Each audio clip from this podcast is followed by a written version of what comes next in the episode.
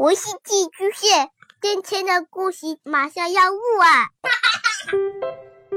孩子的世界充满了色彩和欢乐，用有温度的声音讲你爱听的故事。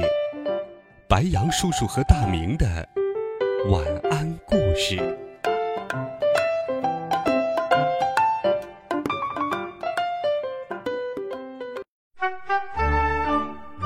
小朋友们、同学们，大家好，欢迎收听白羊叔叔讲故事。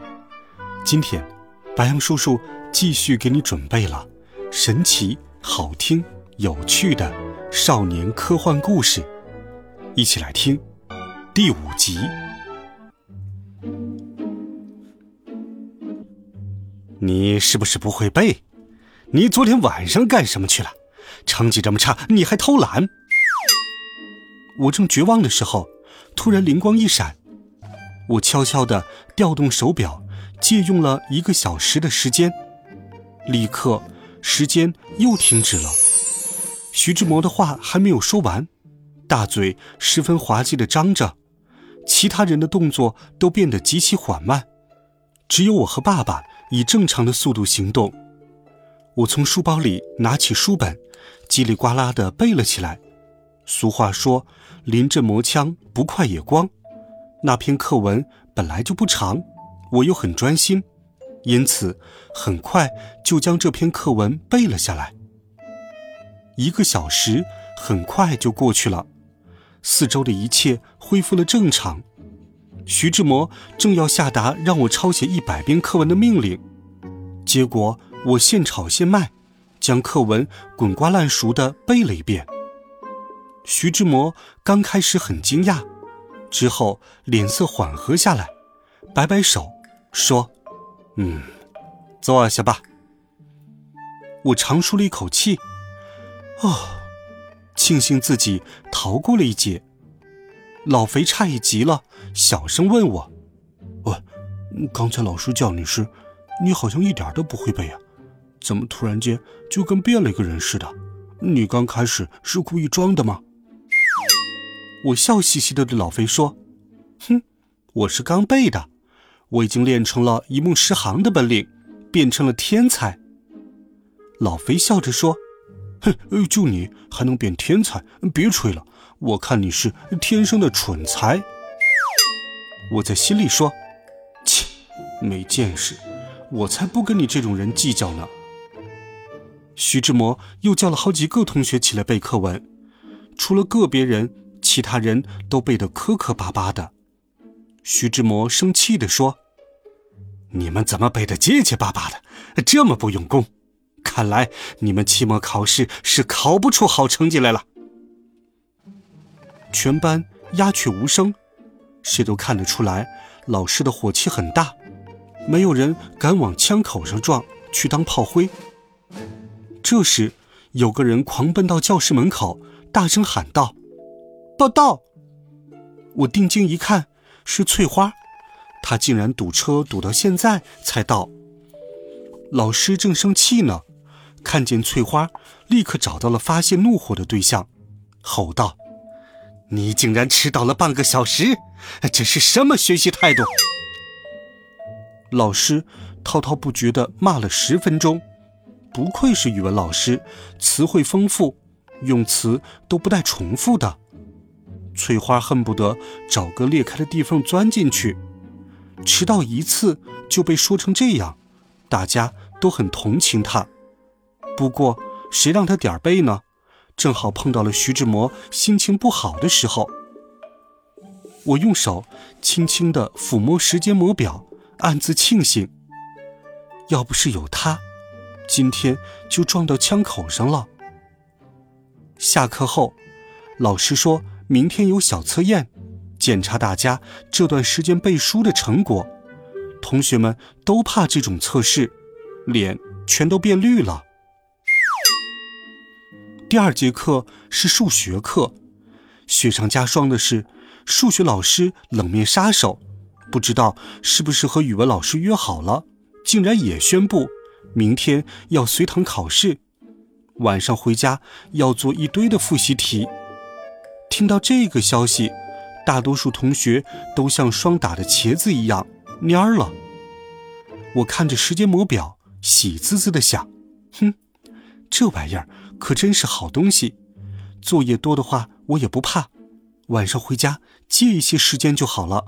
哈哈，我以后再也不用担心考试了。我的后桌唉声叹气：“嗯怎么办？这可怎么办呢？”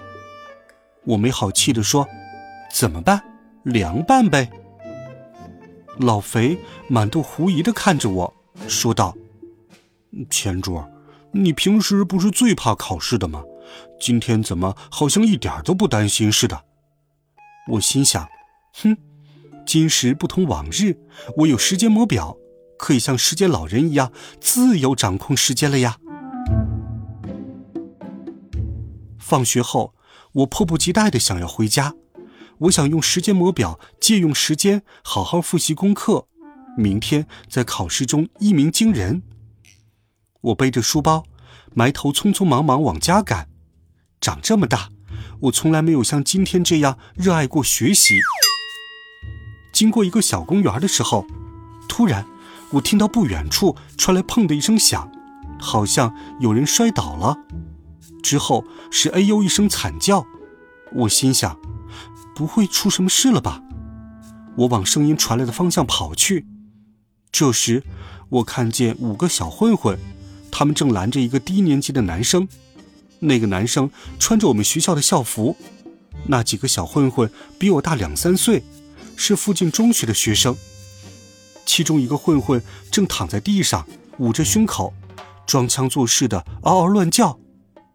一个像铁塔一样又高又壮的小混混推了那小学生一把，说道：“小子，走路不长眼睛啊！你把我兄弟撞伤了，呃，怎么说？”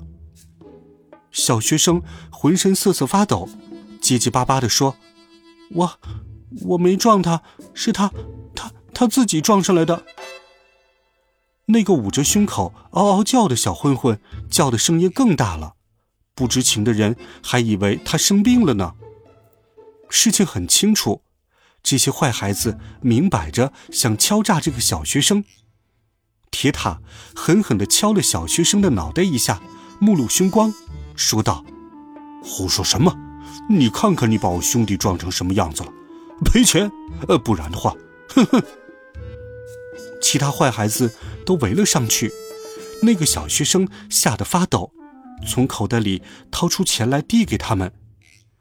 一个坏孩子接过钱，递给铁塔。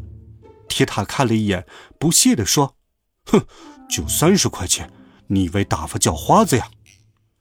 他把小学生的书包扯了过去，翻了翻，找到一部手机，说道：“这个也归我们了。”小学生摇头说：“不行，不行。”语音未落，铁塔就狠狠给了他一拳。小学生躲闪不及。被打得摔倒在地上。路不平有人铲，事不平有人管。我实在看不下去了，冲了过去，喝道：“住手！你们想干什么？”小混混们先是面面相觑了一下，看到我只有一个人，又从我的年龄、身高和体力上估量了一下我的实力后。脸上全都浮现出不怀好意的笑容，其中一个得意地说：“哼，没想到又送上门了一个。”我这才冷静下来，意识到他们中最矮的一个都比我个高，随便一个人都能把我揍成猪头。我两腿打颤，想要溜走，但是坏孩子们已经把我围了起来。其中一个小混混恶狠狠地说。把钱交出来！平时见到他们，我都是躲着走的。今天我这是怎么了？主动上门找揍，昏了头了。好了，孩子们，这一集好听的故事，白杨叔叔就给你讲到这里。温暖讲述，为爱发声。我们明天见，晚安，好梦。